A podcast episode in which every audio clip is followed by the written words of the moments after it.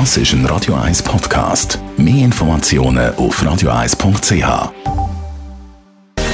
Gesundheit und Wissenschaft auf Radio 1. Unterstützt vom Kopfwehzentrum Irlande Zürich. www.kopfwww.ch also heute habe ich eine Studie gefunden, wo ich mich zuerst ein bisschen gefragt habe, wieso dass man das überhaupt untersucht hat. Also es geht darum, ob Menschen sich für ein Leben in der Stadt oder für ein Leben auf dem Land entscheiden. Da äh, könnte man ja sagen, das ist einfach Geschmackssache, halt, was einem mehr zusagt. Aber laut einer neuen Studie sollen offenbar nicht nur die eigenen Präferenzen in die Entscheidung mit einfließen, sondern auch unser Hirn hat einen Einfluss darauf, wo dass wir langfristig wohnen wollen. Genauer gesagt haben zwei Wissenschaftler herausgefunden, dass Menschen mit einem höheren höheren IQ ein Leben in der Stadt bevorzugen.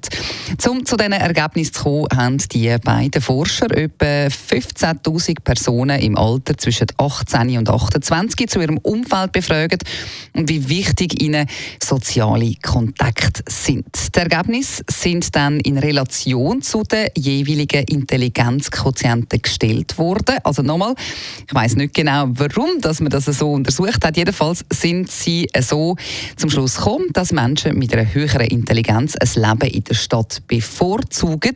Das hätte ich mir ehrlich gesagt eher umgekehrt vorgestellt. Grund dafür soll laut der beiden Wissenschaftler die sogenannte Savannentheorie vom Glück sein. Die sagt, dass es schlaueren Menschen leichter falle, sich einer modernen Welt anzupassen und darum können die einfacher in einer grossen Stadt Fuß fassen und fühlen sich wohler.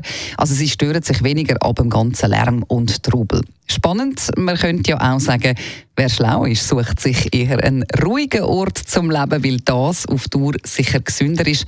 Aber eben, am Schluss ist es einfach Geschmackssache, ob einem das Landleben oder das Stadtleben mehr zusagt.